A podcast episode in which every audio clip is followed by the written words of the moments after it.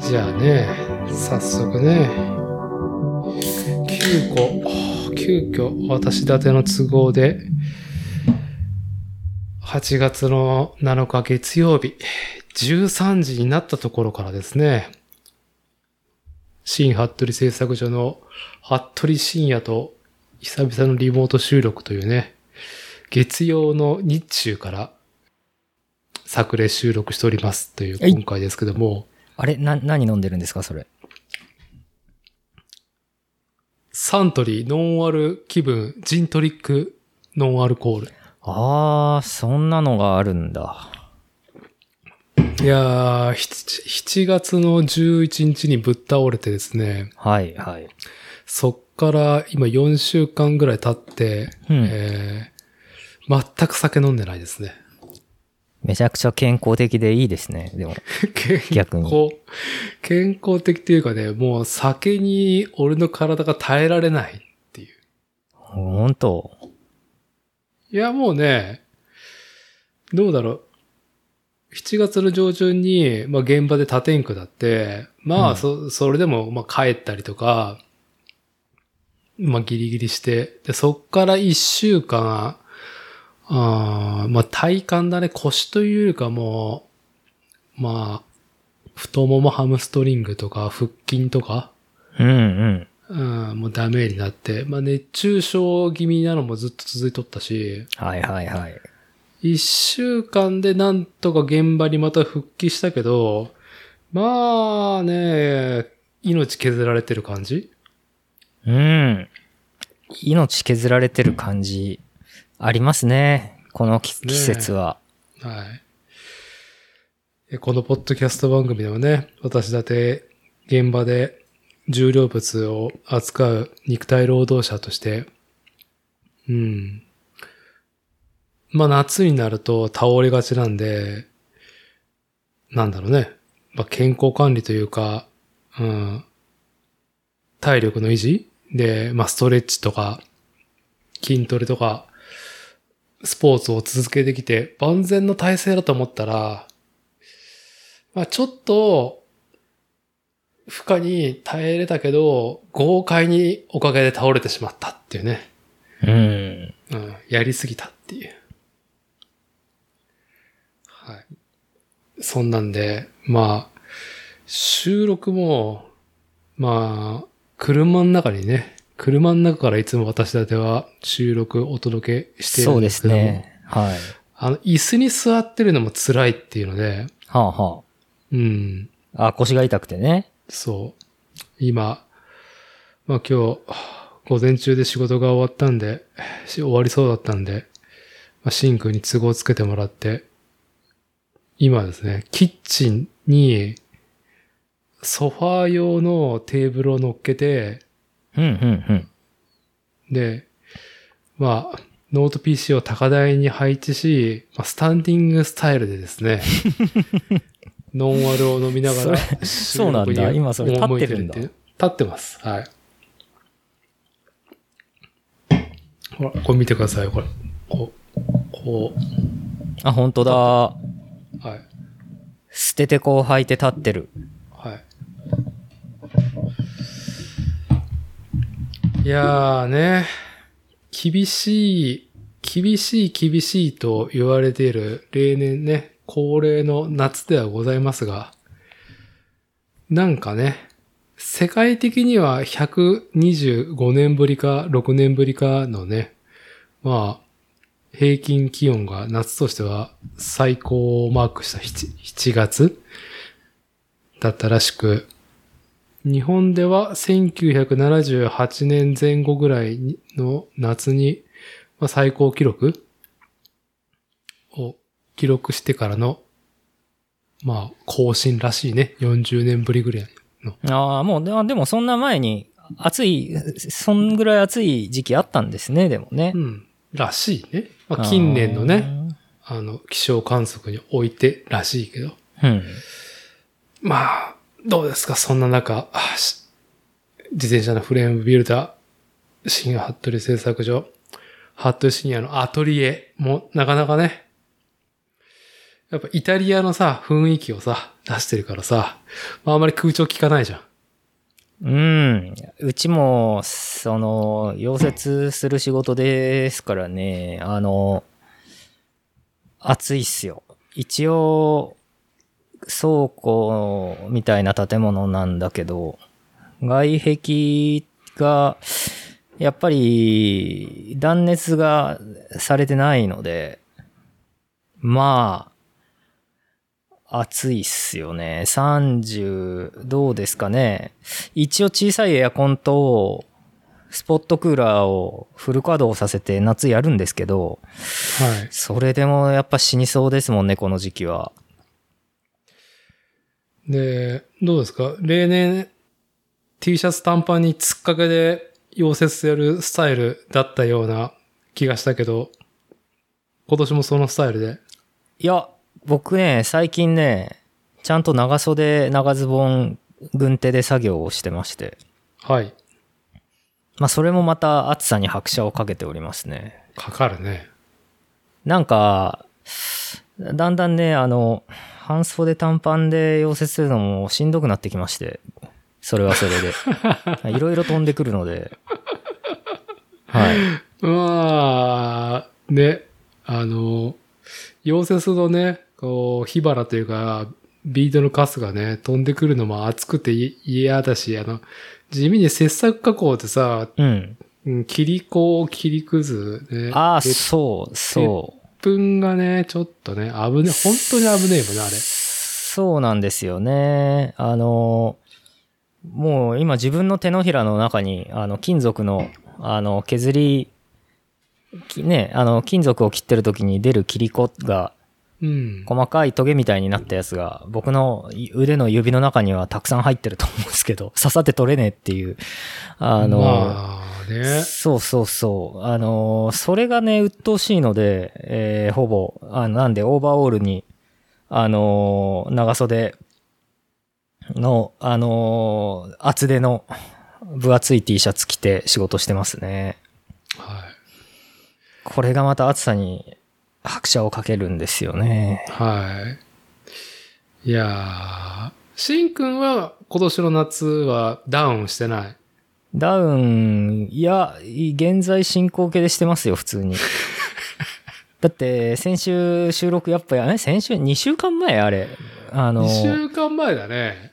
やろうん。収録、伊達さんができねえっていう話だったけど、いや、僕もできないっす、みたいな、なんか、あの、時ありましたけど、うん、はい。僕は今現在進行形で、伊達さんほどその強度が高いものを、あの、重いものを持つとか持ち上げるってことはないんですけど、あのー細かいんで、作業が、精度、精度とかが細かいので、なんかね、あのーここ1、2週間ね、あのー断続的に結構、あめまいに見舞われてます、僕は。めまい。はい。危ないやつ ね。そうそうそうそうそうそう、めまいですね。熱中症っぽかぽかったっすけどね、脳にダメージいくらしいですからね。熱中症ね。はい。いやー、一度なると、熱中症にまた再びなりやすい論があるけどさ。ああ、そうなんだ。うん。まあ、まさにそれだもんな。もう、いや、もう、なんだろう。その、倒れる、現場で動けなくなる前から、もう全然兆候は出てて、やっぱ日差しに浴びると、なんだろう、ストレスが尋常じゃなかったし、うん。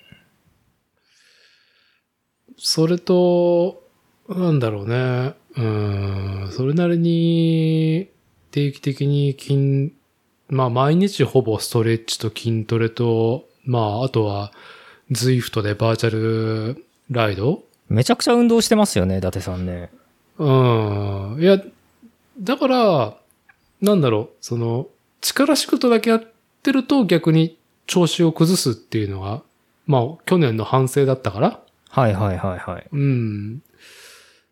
んで、まあ、体幹がだいぶ、腹筋が特に弱くなってたから、重点的に今年は整えたつもりではいたんだけど、オーバーワークが来ましたね、完全うに。ん。まあ、暑さが。あとね、多分水分を取る量が少なかった、俺。ああ、そうなんすか。うん。こう、これは勝手な僕の妄想というか、うん。まあ、推論でしかないんですけど、筋肉ってさ、はいはい。仕事をする上で、うん、まあ代謝の一個だとは思うんで、やっぱ水分って必要だと思うんですよ。ああ、なんか筋肉、そうらしいですね。筋肉は水分が非常に必要だそうですよね。うん。うん。えーやっぱ現場に行くとさ、やっぱ特に僕は48歳、ね、初老まっしぐらでさ、やっぱ、おしっこが近くなるのが嫌じゃん。はあはあはあはあはだから、どうしても現場に出るときって、まあトイレがないときもあるぐらいだあ。から、ああ、なるほどね。うん。これ控えめなんだよね。現場に出る前って。現あ場あ、にそうなんすか。行っても、えまあそれがまあずっと続いてて良くなかったんだろえうね。ああ、多分そうっすよね。うん。なんか寒い時期にやっていた一週間の現場仕事の感じでも、まあ、どんどんどんどん、うん、疲労が溜まっとったなっていう。うんうんうん。あと、まあ、しんくんと同じく、まあ、僕、まあ、運動もしながら、プラモを率先的にね、うん、やっていく中で、あの、座ってるのがいかんね。ああ、あの、まあ、楽しいのもあってさ、集中して細かいことを卓上でやってしまうじゃないですうか。んうんうんうんうん。あれがね、まあ、変な姿勢になってる時があるんだよね。ああ、なるほどね。うんこう、やっぱりね、読書みたいに低姿勢で、こう、座ってね、机の上で本のページをめくるっていうだけじゃなくて、まあ、細かい作業をね、うんうんうんあっちからこっちからっていう風にやる時もあるからさ。はいはいはい。背中丸まりますよね。そうそう。うんだから、腹筋がつったんだよね、あの、倒れる前に。あ、本当へえ、それはそれは。プラも作っててね。マジでプラも作ってて腹筋つるってなんだよっていうところなんだけあど、ーよっぽど結局それやっぱ脱水症状ですよね。うん。まあでも家にいる時も多分水分取るの少なかったのもあああ、るし。うん。だから、なんだろう。そういう上半身にも腹筋にも負荷が上がってきて、水分の摂取不足もたたってっていうところで、まあ、復帰するのに、そういう、なんだろう、こう、推論が立ったんで、まあ、水をほんと3リッターぐらい毎日飲むようにしたもんね。ああ、あの、いい、いいらしいですね。1日3リットル水飲むのっては知い。らんけど。まあ、あと、うん、まあ、あとね、まだ僕が社会に出た、出るか出ないかの時って、水をね、飲んでたら仕事にならん論がさ、うん。はびこっていましたからね。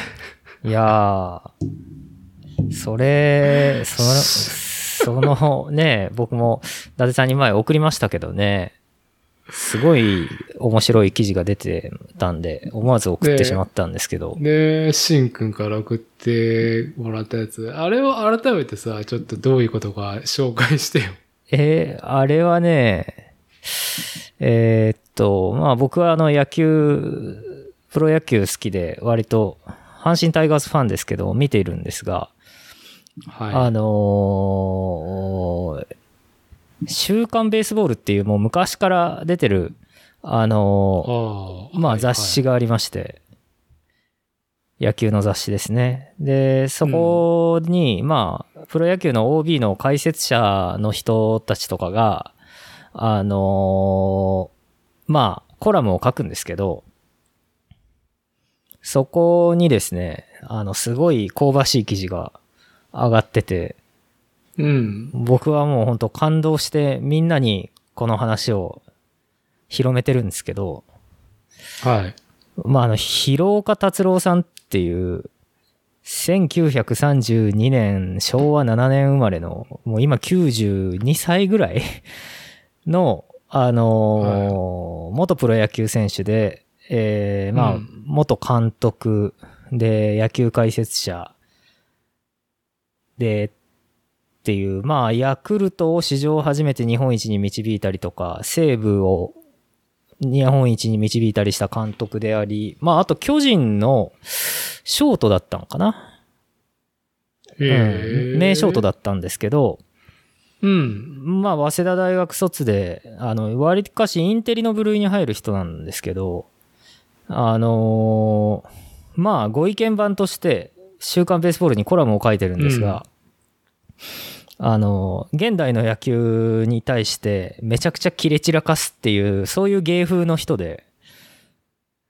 で、あのーまあ、その時も、なんか、オールスター、プロ野球のオールスターが終わって、オールスターが気に入らねえっていう話を、いつものように、あのーしてて、ところがですね、その、後半に、話は変わるが、最近のゲームを見ていると大量得点の乱打戦が散見される。水分の取りすぎで集中力を欠いているのが原因だ。ベンチでペットボトルを飲むのが当たり前。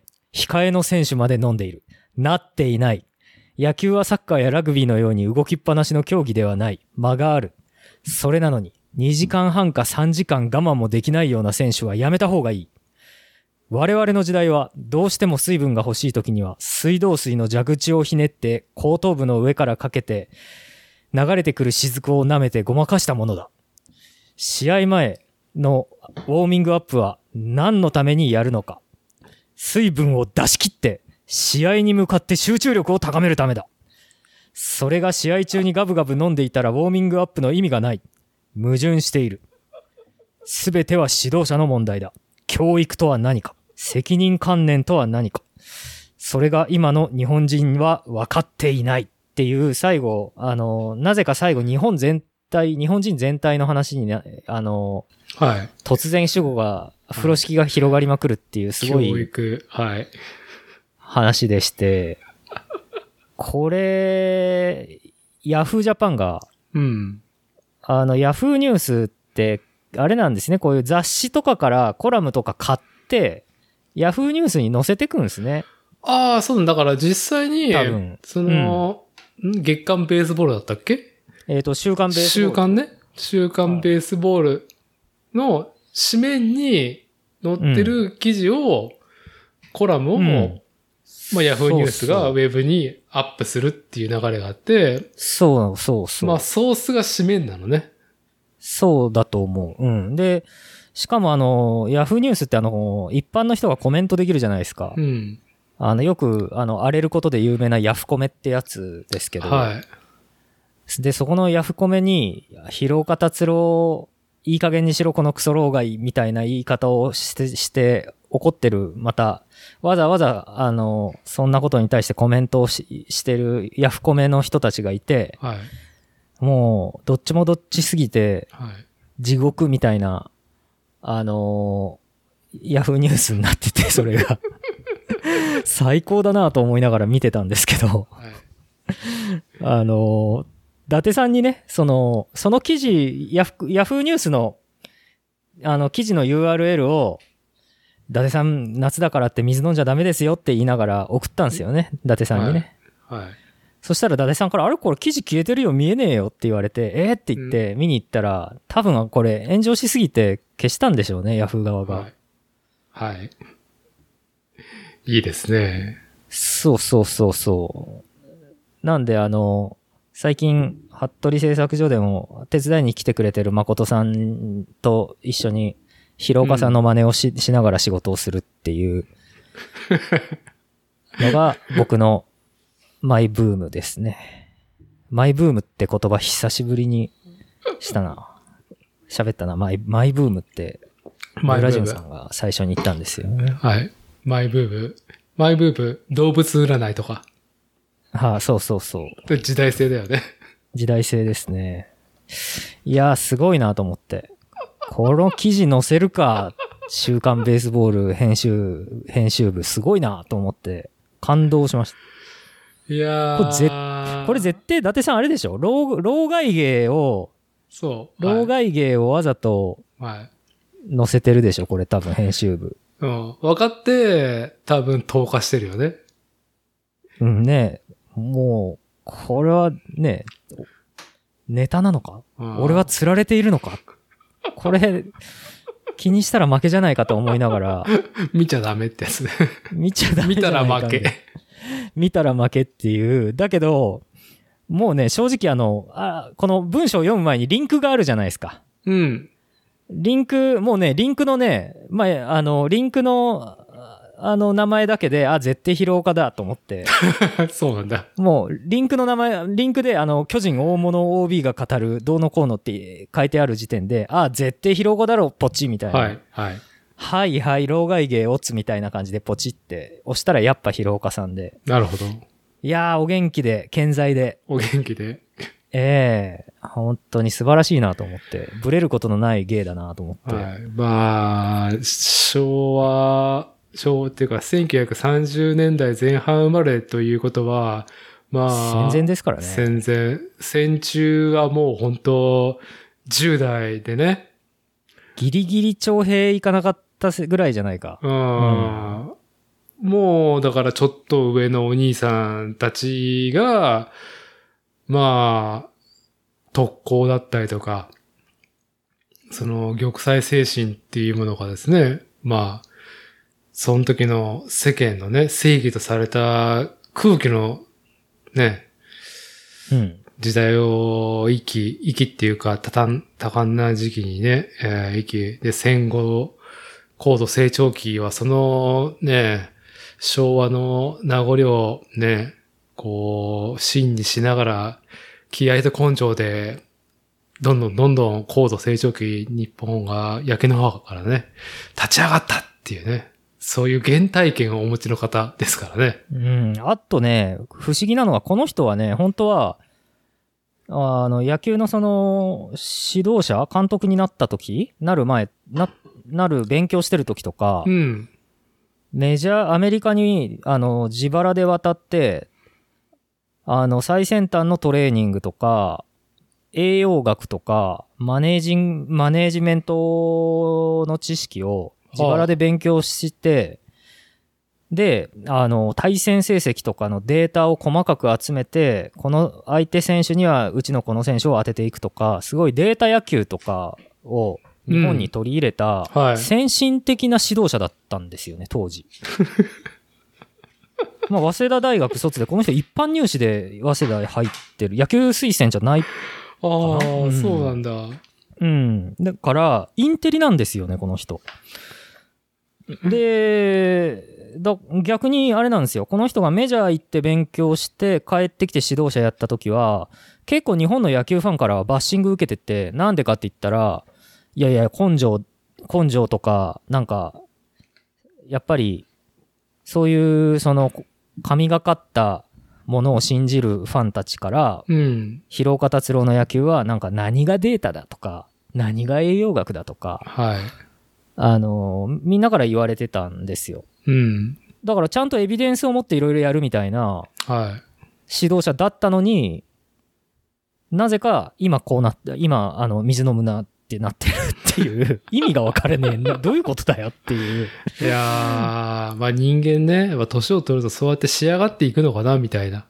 そうですね。まあね、あの、多分なんですけど、正しい間違ってる論者なんだと思うんですよね。 その、なんというか、自分の理論が正しいってういん。う、言いたい人なのかなとは思ってて、面白い逸話があってね、あの、あ西武ライオンズの監督だった当時、その、選手たちに厳しい、まあ、いいわゆる広岡達郎さんの野球っていうのは管理野球と呼ばれたんですよ、当時から。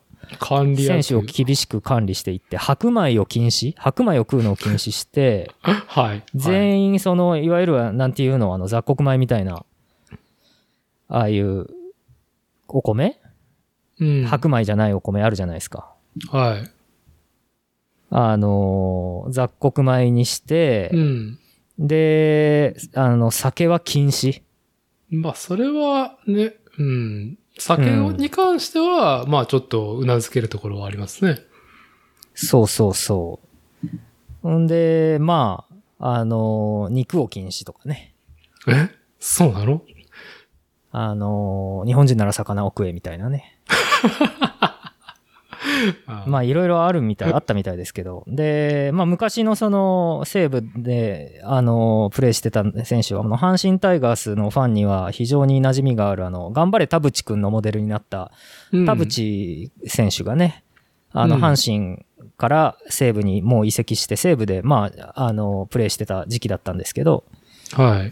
まあ、田淵さんはもう酒飲みたいですから、うん。うん。あの遠征先のホテルで、夏場なんかもビール飲みたいじゃないですか、試合終わって。はい。まあ、昔のプロ野球選手って今のね、あの野球選手ほどアスリートじゃなかったんで、タバコもさ酒も、あの夜遊びもめっちゃするっていう、うん。まあそ、それが人生勉強だっていうね、はあの人たちが多かったんで、い。うん。あの黙ってね、夜間にビールを入 れて、い夜間にビールを入れて、湯飲みで飲んでたっていう、はいあの、広岡達郎さんの目をごまかすためにね。いやー、いいですね。あ、それ、はいそれはそれで逆ベクトルの昭和の話ですよね。大変。そうそうそう。僕、でもこういう話は割と好きなんですけど。いやいや、あの僕もね、 あの、まあね、今でこそ、こうやって、あお酒を控えなきゃって、ね、ようやく言ってますけど、まあ、妻が全く酒飲めない下戸なのもあって、理解がね、まあ本質的に理解はされてないんで、酒を飲むことに対してはね。うんうん。まあ、いい顔しない中、まあ、どうね、こう、いや、お茶ですけどもね、これ飲んでるのみたいな。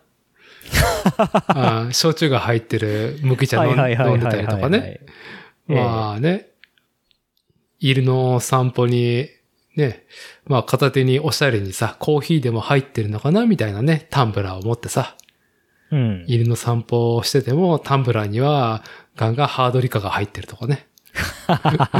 ね、ウイスキーお湯割りが入ってるとか、まあ、そういう人間なんで、その、田淵選手の現役の時の、いいですね。その、夜間にビールってね。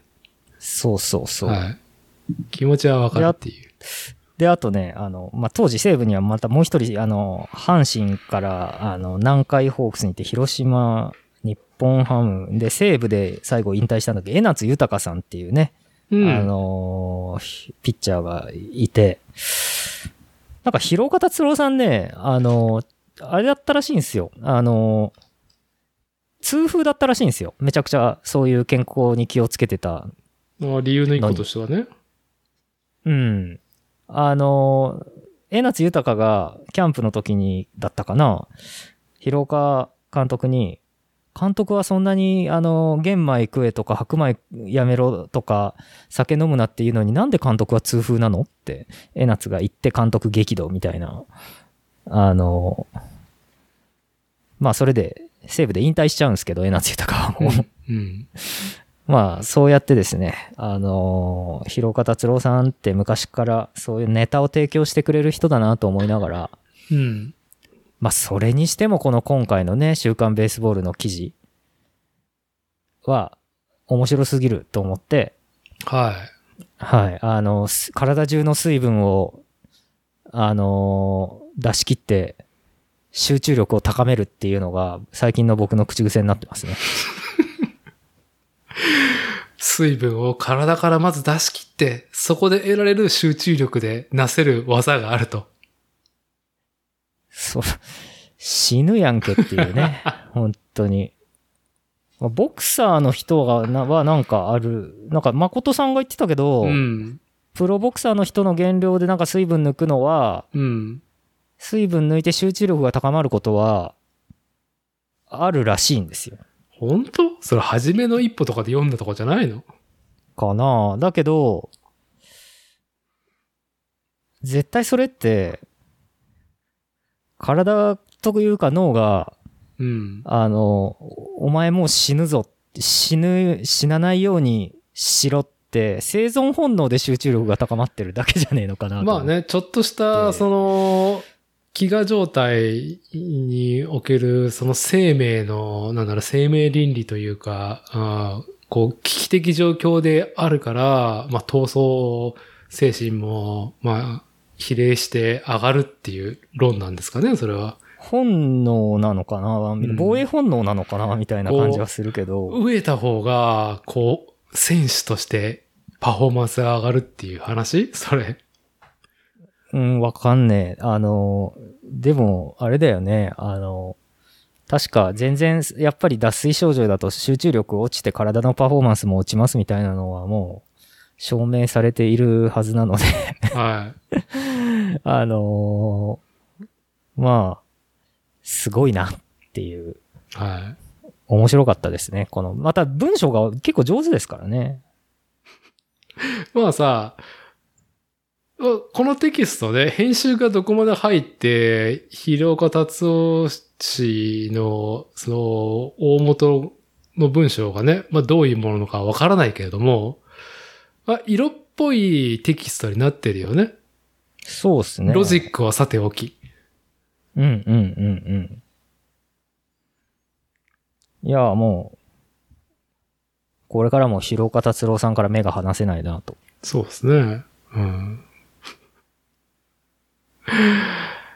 うんまあ、まあ、老人になっていくとね、やっぱ、いろいろエネルギーの消費も超低下し、入力と出力も低下するからね。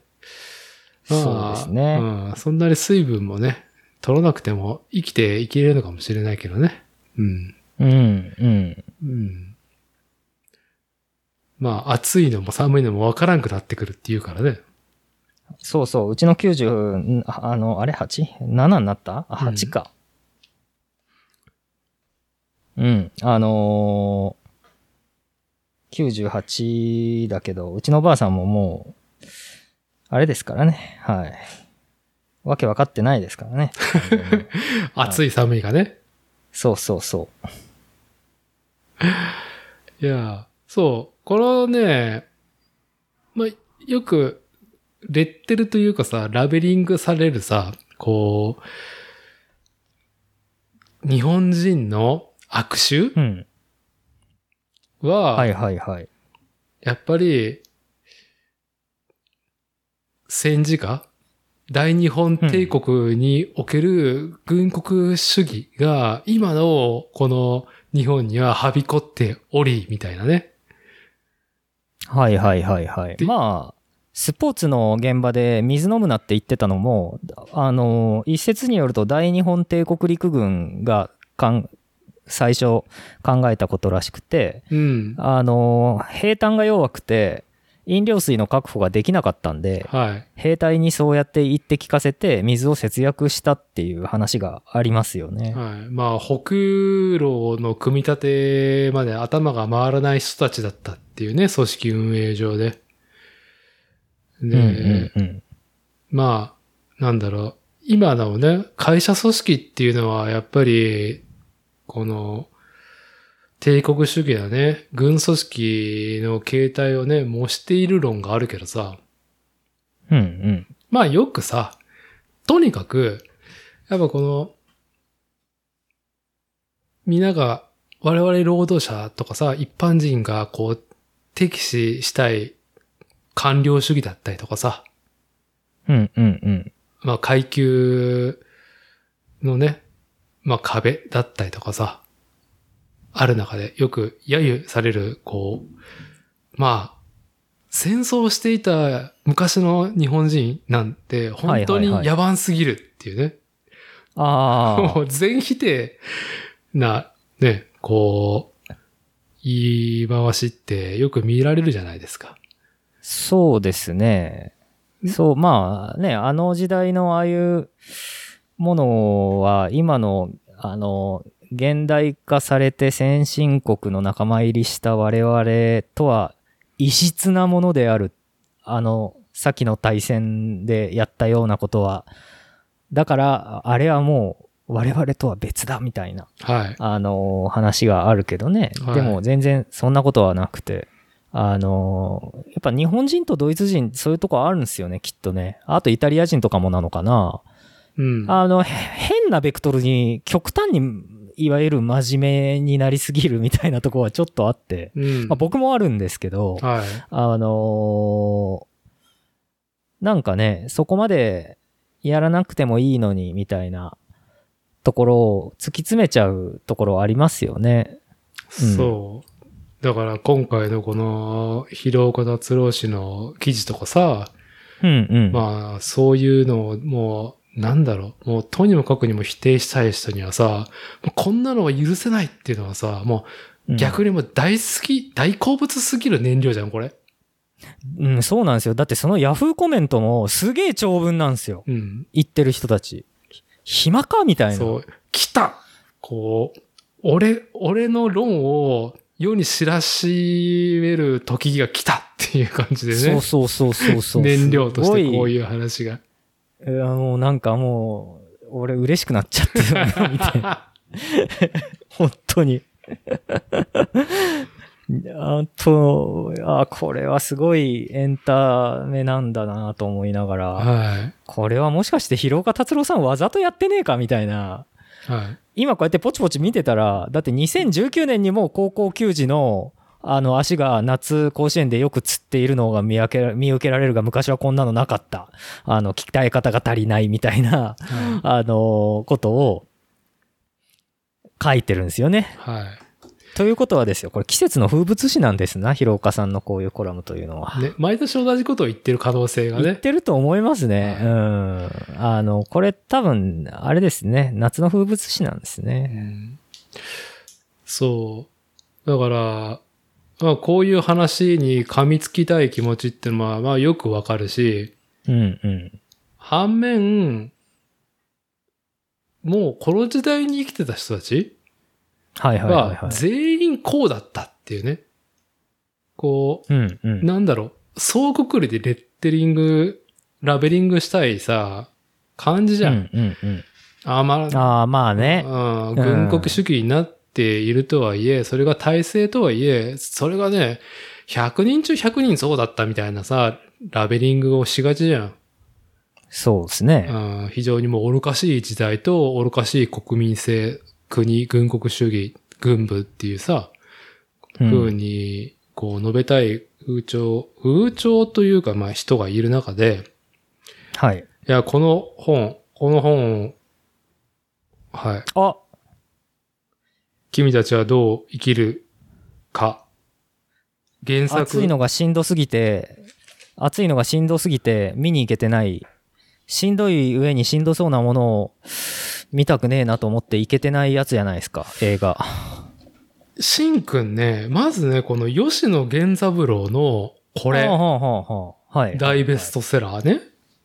大賞の本ですよね、大それね。正か、1936年か、それぐらいにね、一番最初のオリジナルは発行されてるはず。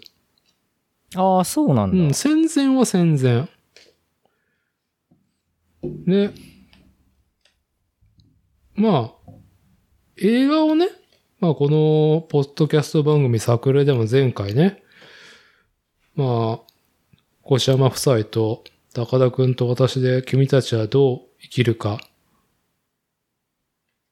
要は、宮崎駿のね、最後のアニメ映画作品になるんではなかろうかっていう作品をね、公開当日に見に行ってとかいう話をしてますが、はあはあはあはあ。でもあの人なんか毎回これが最後だって言ってますよね。うんまあ最後だ論についてはまたちょっと時間があったら、ちょっと意見を言いたいんですけど、ほう。まずね、この本ね、いや、そのコミックスに、2017か、最近、この原作の小説を元にしたコミックス版が出ていて、ああ、出てましたね。う。うんんで、それを、僕は一巻読み始めて、ちょっと合わねえなと思って、そっとじしてんのね。へえ。で、まあ、今回宮崎駿が、この原作小説、まあ、どうも駿自身がこれを読んで、なんだろうね。本当に、多感な時期、10代か、それぐらいに読んで、すごく影響を受けた。自分の指針になってる小説って言ってるらしいのね。あ、そうなんだ。うん。まあ、映画見る前に読んどきたいなと思っても腰が上がらんかって、うん、うんうん。で、まあ、映画自体3回見に行って、基本、まあ、どういう姿勢で見るかっていうのは、まあ、理解というか、僕の中で、うん、楽しみ方は作れてるんだけど、うん。とはいえ、やっぱこの、すごくキーになったよね、この本が。ほうほうほう。劇中で、この本の、えーっと、挿入されてるイラストがあるんだけど、うん。印象的な話のところの挿絵がそのまんま劇中に出てるから、あ、そうなんだ。うんへえ。まあ難解の作品ではあるし、難解の解を求めるべき作品ではないのね、このアニメは僕の思うにはね。うん。で、君たちはどう生きるか原作小説吉野源三郎を読んでみて、うん、あ、古い、古いんですよ。うん。まあね。う。うんん。で、言い回しとか、うん、その当時の言葉遣いとか、単語、名称、うんうん名詞も出てきて、スラスラ読めなくて嫌だなって最初思ったんだけど、はいはい。いやー、読み切ってね、なるほど。名著だ、これは。 って。うーん。ああ、なるほどね。ちょっとね、もっと浅いもんかなと思ったら、うん、うん。めちゃくちゃ深い。というか、うん、うん、うん。まあ、しんくんとリスナーさんね、まだ読んでない人に、その話の筋とかはどうでもよくて、構造、うん、うん。この、君たちはどう生きるかの構造、お話の構造と、うん。その時代性、作者の考えとか、すこの作品ができる成り立ちっていうのが、うん。まあ、ぐっときたというか、まあ、水を飲むなの逆だね。うん、うん、う。うんうんん、広岡達郎さんの論の逆みんながみんな、水を飲まな、みたいなこと言ってたわけじゃねえぞっていうことが、この本を読むと分かって、うん。この原作者吉野源三郎、小説家、物書きじゃないの。うん、うん、うん。哲学者。ああ、ほうほうほうほで、う。うん。なんか、雑誌かな日本小国民文庫っていう、まあ、レーベルを当時、うん、うん。まあ、文芸作家さんとか、まあ、知識人が集って立ち上げるんだよね。はい、はい。で、作った理由が、もう、もう軍国主義まっしぐらだうん、うん、うん、うん。言論統制も始まりつつあるし、はい、はい、はい、はい。これからそういういろんな自由な発言とか考え方の、まあ、多角的な多様性っていうのは封じられるっていうのは、うん。まあ、目に見えてると。まあ、インテリの人たちはもう予測してましたからね、当時の人たちはね。で、うん。この本出したのが、今、幼い子供たちのうん、うん。ある未来に届いてほしいっていう考えで作ってるんだって。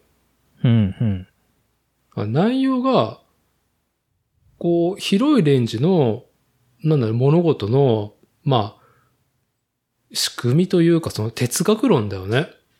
哲学書であるような、その論法を、そのままだと子供には伝わらないから、うん、うん。主人公の中学1年生の男の子に、うん、うん、うん。関わるおじさんっていう人が、もう大学卒業して、まあ青年なのかなはい、はい、はい。でも知識人で、うん。まあ、いろんなそのものを見つめる姿勢っていうのを持ち合わせてる人なのね。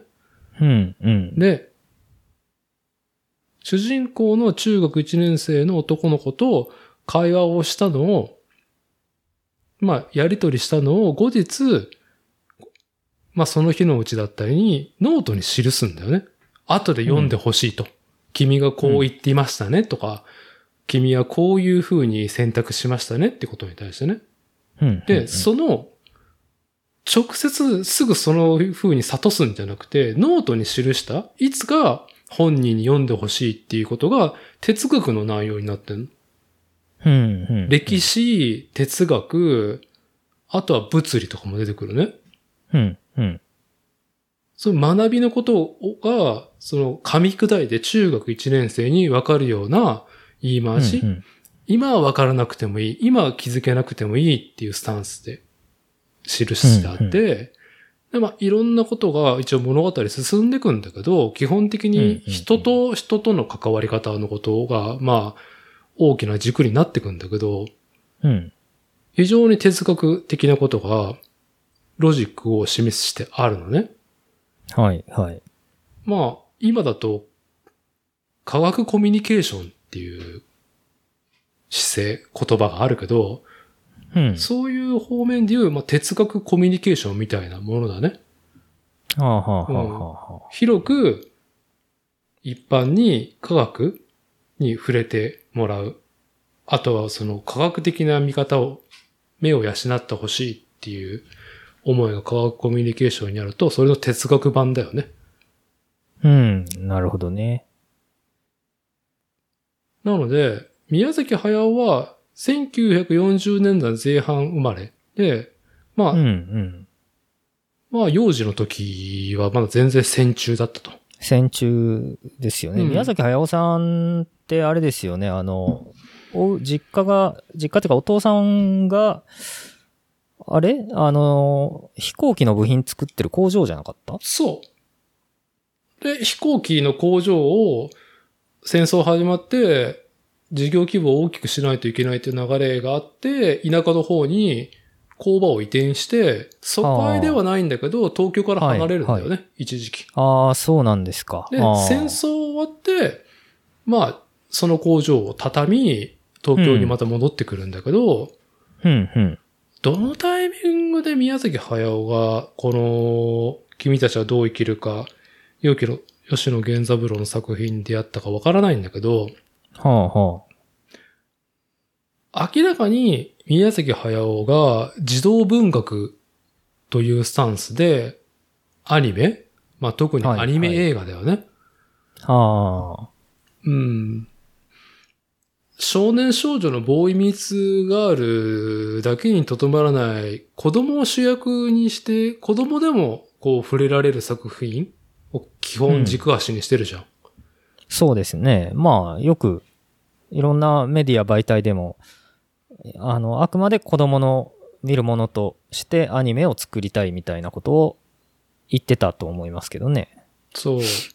うん。なんでこの君たちはどう生きるか吉野源三郎のこの小説うん、うのん。原作がやってること、あ、うんあくまでも中学1年生の少年の視点うん、うん、うん。生活、心の動き、葛藤っていうのを軸足にして、そこに、メッセージよりも、なんだろうね。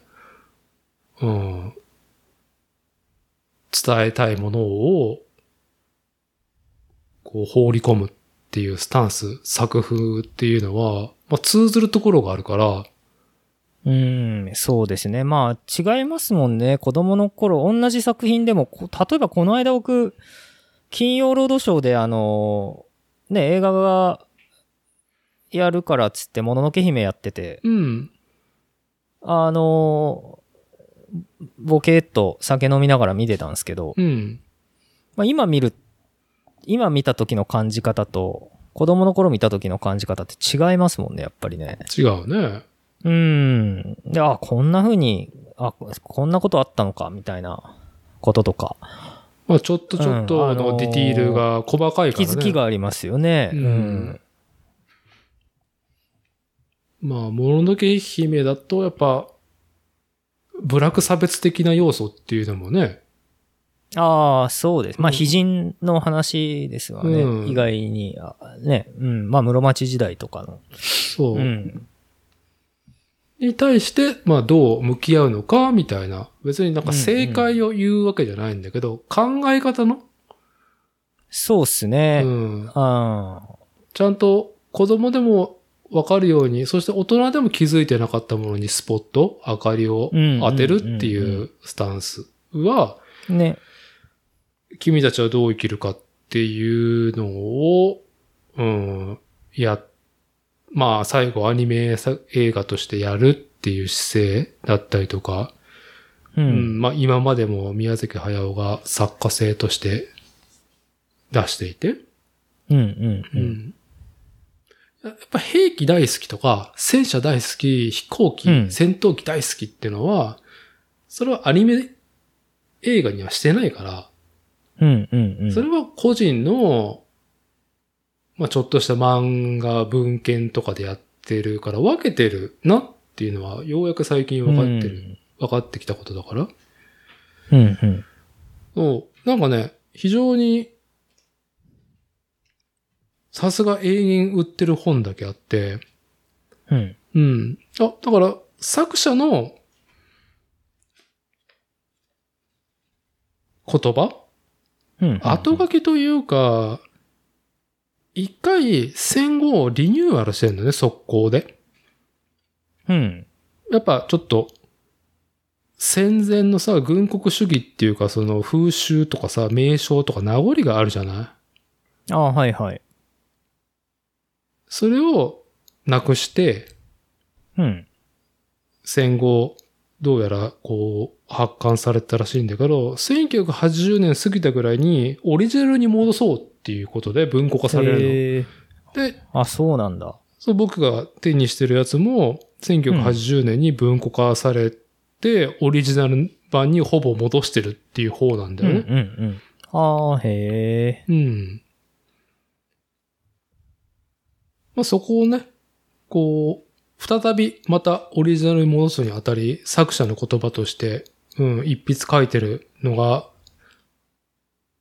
さっきも言ったように1930年代の、まあ、自分が哲学者だったのに、この本を書き上げることになった経緯だったりとか、ほう。う。ん、その集団の思いっていうのが綴ってあったりとか、うん、うん。あとはその、やっぱり哲学とかいろんなものを引用してるから、解説もついててね、別の人による。うん、うん。ううん。ん。だからしっかりと、こう、本を作る上での構築がロジカル、ロジカルに積み重なっていて、うん、うん。ちょっとね、なかなか面白いですよ、この本。へえ。なんで、まじゃあ今度読んでみようかな。あ、はい。まあ僕も、読書感想文の季節ですしね。 夏休みのね。はい。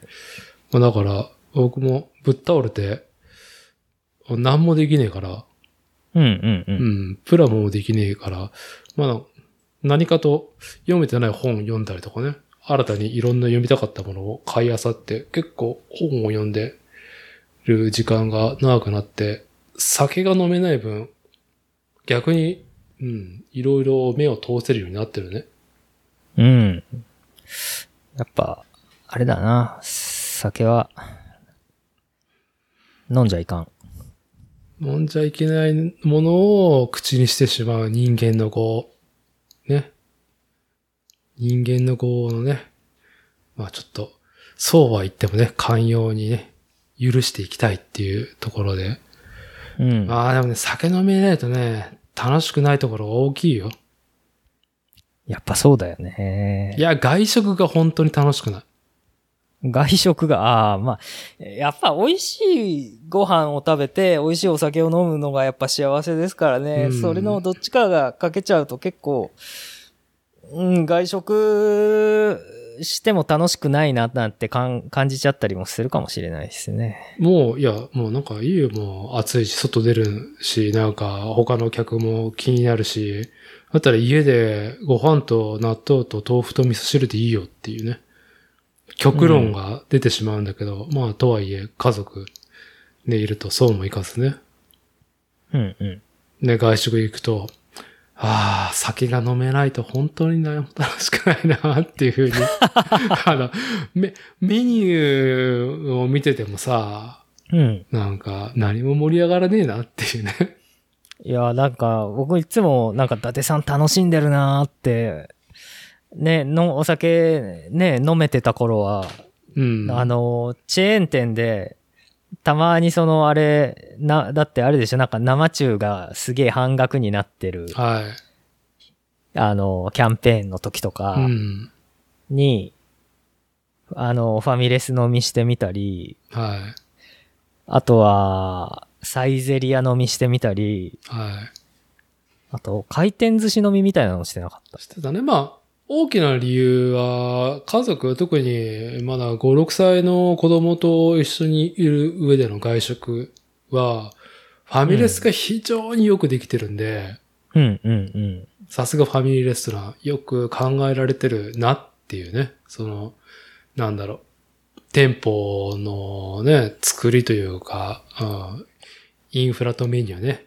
サーまあね席の作りとかねそう、サービスうとんハードがね、ソフトとハードがもう最適化されててさ、うん。うん。ね、最近はやっぱりどこも競争してるから、まあ、ね、お酒飲めさいお父さんお母さんいるでしょっていうのでね、こう、酒のつまみになるメニューとかさ、アラカールトとかさ、お酒自体の値段を落としてみたいな、はいはいはい。やっていて、うん。それがね、いいなそれがね、酒が全く飲めないと本当にメニューを眺めていても、楽しくないいや、ぁ楽しくない。楽しくない楽しくねえなっていう。いいなぁ俺回転寿司飲みしてみたいなまあ、ちょっとね、1ヶ月飲まずに、うん、まあ夏が終わるまではね、まあちょっと飲まずに行こうかなと思ってる。ぁうん。でもこの夏って、こう夏、夏っていつまでが夏なんだろうって、もう、思いながら生きてますよ。はい。まあ僕はランニングを着てて寒いなって思ったら、肌寒いなって思ったら夏の終わりかなっていうところがあるね。それまただいぶ先ですよ、きっと。だいぶ先だよ。 9月下旬とかでしょ、多分。 9月下旬、中旬下旬かね。うん。ほら、辛いよ。まだ、あともうちょっとあるもんな。はい。もうちょっとじゃないですね。はい。ええあと1ヶ月半ぐらいはい。はずっと暑いですよね、これ。まあ、暑さ寒さも彼岸までっつってね。まあ、確かに弱まるけど、もうちょっとしたらね。はいはい。とはいえ、いや、もうその頃には、暑さも弱ってるかもしれないけど、うん。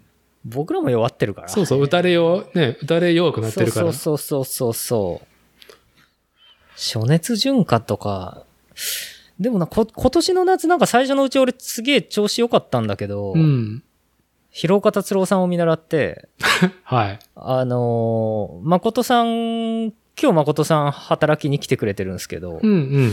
あのー誠さんがいない日はい。に、あのー作業場のクーラーとスポットクーラーを全部スイッチオフにして、うん。あのー仕事してたんですよね。うんうん。そしたら、ん暑さに慣れてきて、はい。暑熱順化して、で、俺は完璧だと、仕上がったと。うん。体中の水分を抜いて集中力が高まったと。高まった。作家祭も高まった。そうそう思っていたら、 まあもう、ああれですね、めまいが、ここ1週間、2週間もずっと、あのーめまいがします。はい。はい。正直、具合良くないです。はい。もうね、水を3リッターですよ。通常確か2リッターが理想とされてるよね。そうですねう。んもうぶっ倒れて、こう、回復のため、こう、体を取り戻すためにっていうのね、飲む麦茶がうめえな、うめえなと思いながら麦茶飲んでますよ、僕は。麦茶うまいよね。麦茶美味しい。麦茶のうまさは異常。以上。しかも今ね、パックをね、こう、なんだろう、水筒じゃねえや。冷蔵庫に入れてくさ、うんうん。麦茶のポットはいはいはい。なくなったらさ、また水満タンにして、ポイってさ、またお茶パック2時間ぐらい入れてけばもうすぐできちゃうじゃん。うん。で、また冷蔵庫に入れておくんだよ。そう。もう2本ローテーションですよ。うん。じゃあ、ね。何本消費するんねんっていうね。いやー、ほんと、暑いもんなー頭脳労働絶対無理だわ、これ。じゃあまあ平日月曜日の昼間からね、こう急遽収録してますけども、まあ今下で誠が工房でせこせこやってんでしょうん。絶賛犬と一緒にね。絶 賛。まあ、はい長々と収録するのもね、申し訳ないんで、どうでしょう。しんくんから近況何かちょっと世界へ、未来へ刻んでおきたい、残しておきたいものってありますかなんか。えーっと、申し訳ありません。メールの返事と、ね、くれますっ ていう。仕事の謝罪。はい。 もう、死にそうです。本当に。なるほど。そうですね。まあ、自転車文化、自転車というね、もの自体の話はやっぱ文化の秋ですね。そうですね。ね涼しくなっはいたらちょっとね、まああ、ーそう聡ですね明涼しな、くなった頃に一個ね、あの、また、ご報告じゃないけど、多分お話できそうなネタが、ものが形になっているネタがあるので、陳服部製作所として、ああ、そうですね。うん、まあそうですね。はい。まあね、まあそれ、それまでは、ルーティええ一ン応ワちゃーんク、と、はいええ何もやってなかったわけではないので、あの、ちゃんとですね、あの、いろいろもう去年とかからずっと取り組んできたものが形になりますみたいなのがあるので、はい。ちょっとその文化の話は、涼しくなったらしましょはい。まあまさにね、文化の秋。やっぱ、ね、涼しくならないと文化的行動、発想にならないというね、う。そうですね。歴史が実証してるから、はい。この暑さ以上。以上。本当に。はい。今年マジやばい。もう定常運転で精一杯。定常運転以下生きてで。るだけで、うん、でもう本当平常運転以下ですから。はい。じゃあ、最後締める話題として、しんくん、バンテリンドームに、あの、野球見に行った話、あ、行った行った。聞かせてくださいよ。先週先週の木曜日ですね。これね、いろいろ見てたんですけど、4ヶ月ぶりに外出しました ね。し、ああんはまり俺も人のこと言えないな、そういうのは。はいい、。4ヶ月ぶりに、4ヶ月ぶりに、あのーあれです。名古屋市、半径20キロ以上の場所に行きましたね。うん。ええ、うんそれは、あのーバンテリンドームの中日対阪神戦だったのですが、はい。ええその日、先週木曜日、その日ばかりは、あの、午後2時過ぎに早めに僕は仕事を上がらせてもらってね、ですね、あのー試合のプレーボールはね、午後6時からなんですけど、あのーやっぱり、野球のスタジアムって楽しいものなんですよ。建物としても大きいし。うん。あのー普通のね、あのー建物じゃないので、うん。あの、僕は結構、時間がある、許すなら、あの、プレイボールの2時間前に一般の人が入場して良くなるので、はい。うん、あのー午後4時にバンテリンドームに開門と同時に入って、うん、あのービールを買い、うん。うん。まあ、あの、サンドイッチを食べながら、阪神の選手たちの試合前練習をじっくり見るっっていう、ははい、のを、やっぱりやってまして。い。うん。で今回席が非常にいい席で、ああ。あの、バックネット裏のテレビカメラの横ぐらいだったんですよ。へえ、ええだいぶ近いね、それって。 そうですね。なんで、中継の時僕ちょっと映りました、テレビに。後ろ姿が。はい。そうなんだ。そうそうそうそう。で、そこはもう選手に声かけたら、相手が何言ってるか聞こえるぐらいの距離わあ、楽しいね、それ。で、あのー試合前練習ね、阪神の4番バッターの大山がトスバッティングやってるところを横からじーっと見てたりとかできるんですけど、うんうん。やっぱりね、いますね、ファンの人は。あのーなんか綺麗な感じのお姉さんなんですけど、あの、バックネットの網に張り付いてずっと携帯で選手を動画撮ってて、うんうん。ずーっと撮ってました、そのお姉 さん。ずーっと。はい。ずーっと撮ってました。いやー、高い、あれだよね。ス意識トレが高えなと。意識も高いし、そのスマホ、iPhone かどうかわかんないけど、ストレージがいっぱいある、すげえ高え。あまあそうですよね。スマ容量食いますからね、動画だから。すげえなーと思いながら、 僕ビール飲みながら練習見てて。あいやーでもやっぱプロの練習って、見てるだけでもすごいっすね、やっぱ。そううんうんうん。もう全然違う。あのーフリーバッティングなんかも、フリーバッティングってまあ普通に打席入って、競技場いっぱい使ってバーンって打ちまくるんですけど、うん。あの広いバンテリンドームで、スリースイング連続でスタンド放り込むとか、半端じゃないなと思いながら練習見てて、うん。楽しかったですね。みんな大きいしね、体が。ああ、より近くでね、見ると。うんありがたいありがたい。いいものを見たっていう。ああ。そして試合のね、結果もうん。勝ちましたしね。はあ、い、最高じゃないですか。最高でした。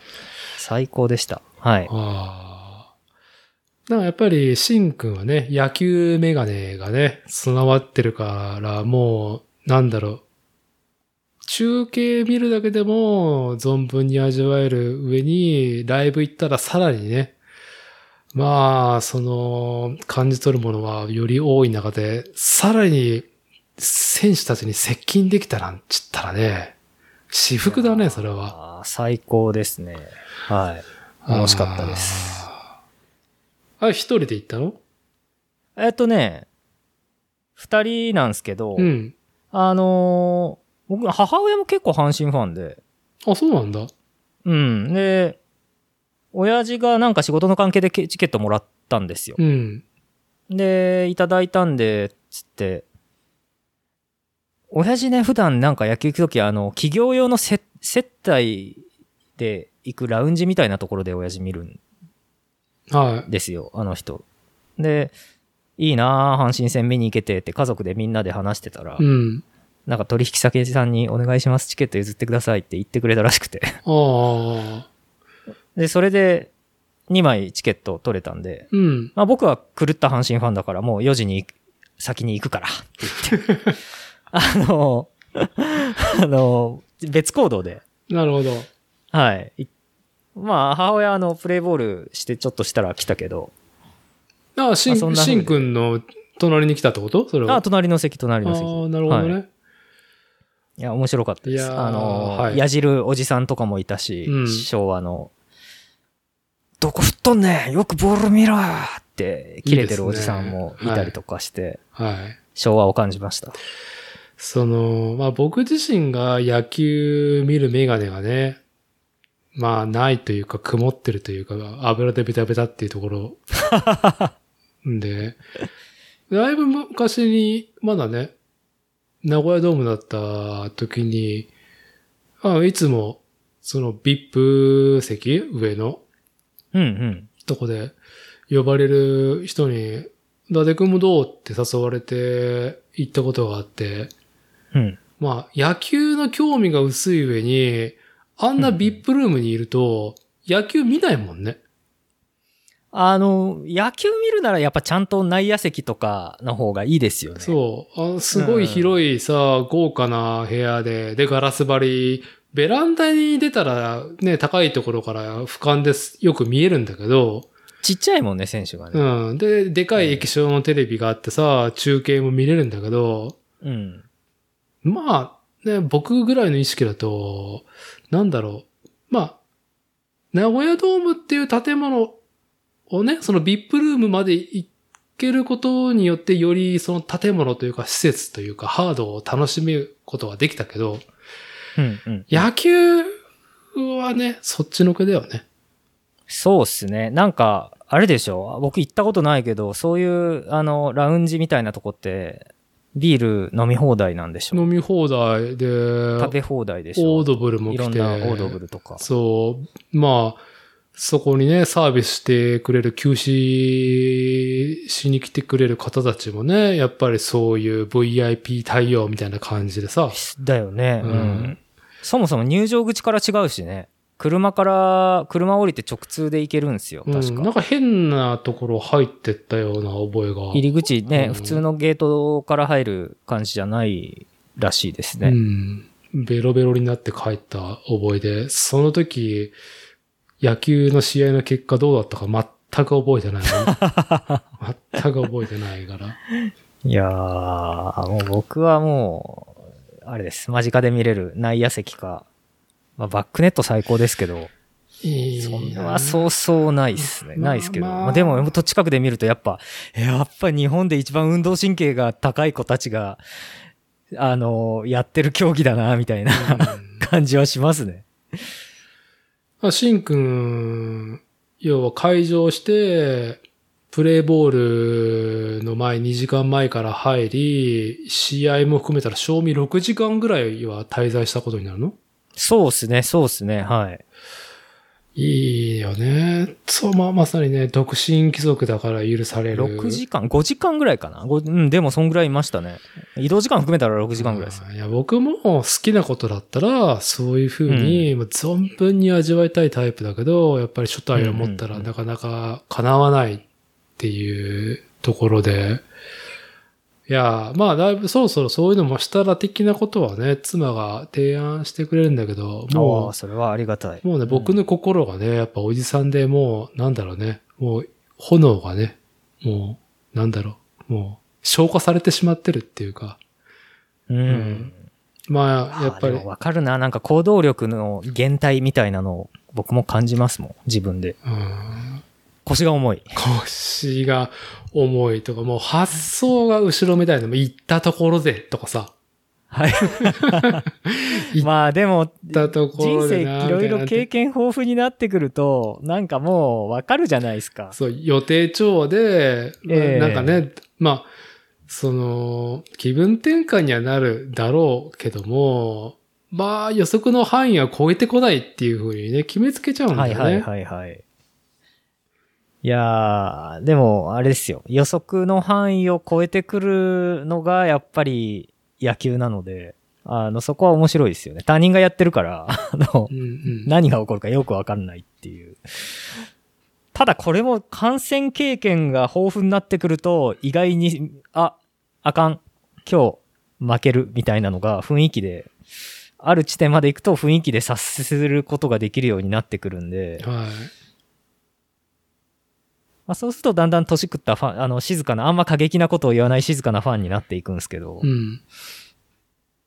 まあ僕は、あの、のんびりお酒飲みながら野球を見たいタイプなんで、あんまり、あの外野席の応援団みたいに立って、うわーってメガホン振って、あの、声出しして応援するような体力はない。はい。ないっす。はい。いや、まあそういうのもね、やっぱお祭りというかね、こう、なんか、こう、荒ぶるっていうのもね、まあ楽しみの一つだとは思うんですけどね。うん。うん、まあ、うんなんか、疲れてるから無理。はい。まあ僕も、そうね。まあだいぶ前の話なんだけど、富野義行店が静岡に来てて、あ,、あーはいれはやっぱり家族で行ったから、家族、妻に、まあちょっと多めに見てもらっても、やっぱ3時間ちょっとで出んとかんかったのね。ああ。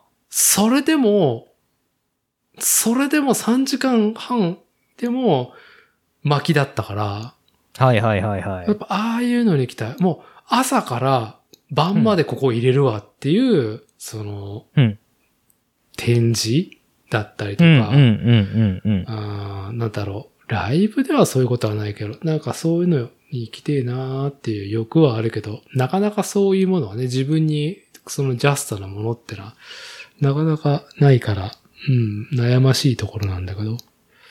そうですね。まあ、あってもすごい遠いとことかね。はい、そうなんうです。ん。行東く京との、かな行ると、くのちめょんっとどもうく、さい。泊まりやんけってなるときついっすよねう。んで今もうだから甲子園遠征うん。を、い、い甲子園行かないかなと思いながら行けてないんで、あとね、阪神あの、あれですね、阪神が主催試合の甲子園ですねはい。高校野球はね、僕あんまり好きじゃないんで、なんか、あの、ね、大日本帝国陸軍の匂いがすするん、濃厚にするんで、ちょっとあんま好きじゃないんですけどう、ん僕ぎやっぱ技術とか駆け引きとかを見るのが好きなんですね、やっぱり僕は。うん。あその、しかも瞬間瞬間のね。そうそうそう。それお金もらってやっててクオリティが高いからやっぱ面白いっていうので見ている、好きなんだろうなと思いますね。うん。いいね。いや、今、なんだろう。行かない理由としてさ、なんだかんだ言って、コロナっていう大義名分があるから、うん、ああ、それはあるな。俺もコロナの時、なんか、本当に不思議な安らぎを感じましたもんね う。ん行かない理由が、行かない理由があるって いう。うんえ今なお、やっぱりその、テレビではまあそんなに盛んにはしないけど、やっぱりね、すれは立ってるからさ。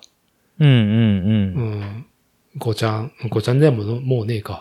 まあ、やっぱりね、週刊速報とか見ると、まあ全然やっぱり、コロナ、なくなったわけじゃないから、まあね、うんあの、人間が ね、あの、終わりましたよって言ったって、ウイルスには関係ないですからね。うんまあ、全然知らん人がね、羅漢するよりか、おうやっぱり Facebook とかでも、まあ、面識あったりとか、買って知ったる人がやっぱりね、今更コロナになってるとか見ると、はいはいはいはい。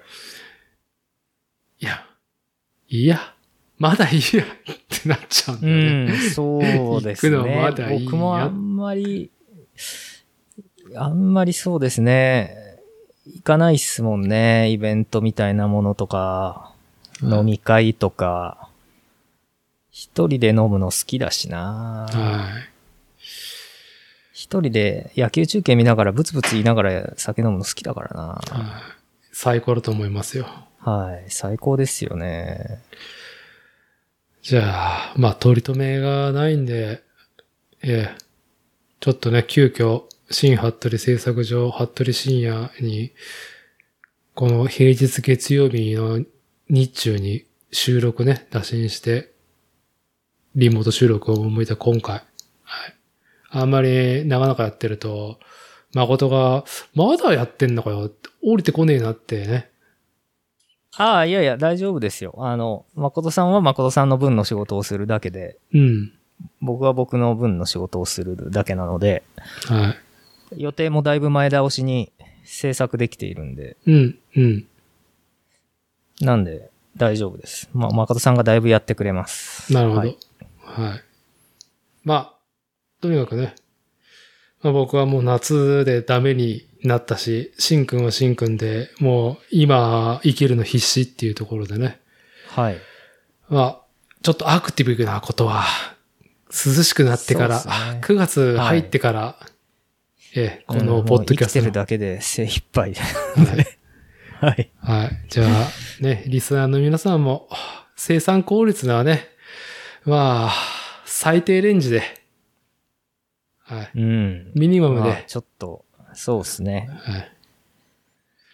い。生きていくの優先で、ご自愛くださいということで。はい。そんな感じでね、皆さん水いっぱい飲んでくださいねっていうところで、えー今回の収録は閉じたいと思います。それでは、しんくんありがとうね。ありがとうございました。はい。以上となります。ありがとうございます。